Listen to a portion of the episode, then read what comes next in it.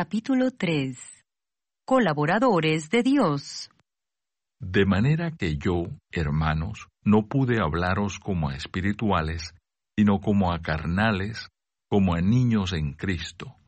Os di a beber leche y no vianda, porque aún no erais capaces, ni sois capaces todavía, porque aún sois carnales, pues habiendo entre vosotros celos, contiendas y disensiones, ¿no sois carnales y andáis como hombres?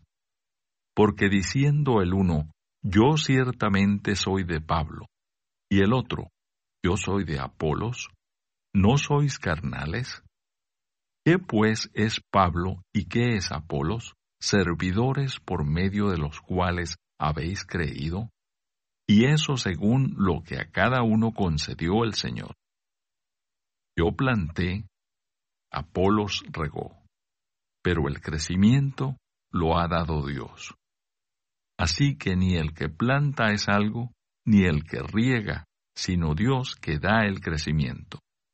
Y el que planta y el que riega son una misma cosa, aunque cada uno recibirá su recompensa conforme a su labor.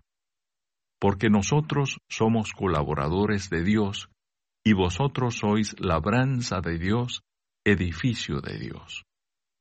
Conforme a la gracia de Dios que me ha sido dada, yo como perito arquitecto puse el fundamento y otro edifica encima.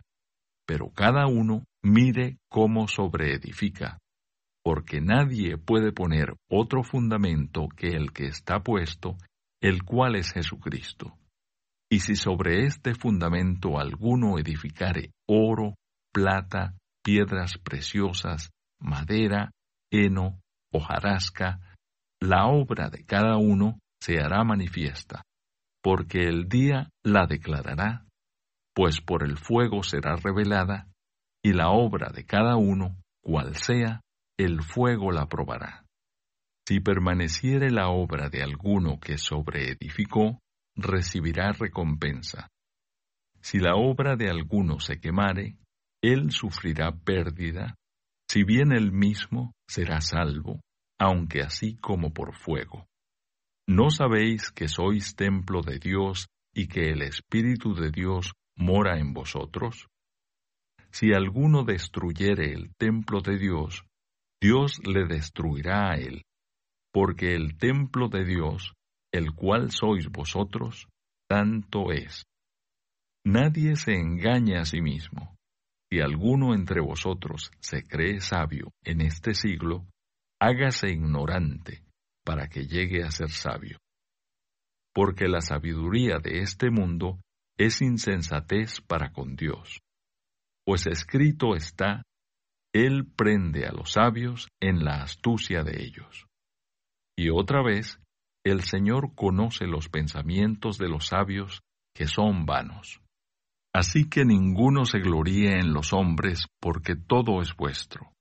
Sea Pablo, sea Apolos, sea Cefas, sea el mundo, sea la vida, sea la muerte, sea lo presente, sea lo porvenir, todo es vuestro, y vosotros de Cristo, y Cristo de Dios. Gracias por escuchar y si te gustó esto, suscríbete y considera darle me gusta a mi página de Facebook y únete a mi grupo Jesús Answers Prayer.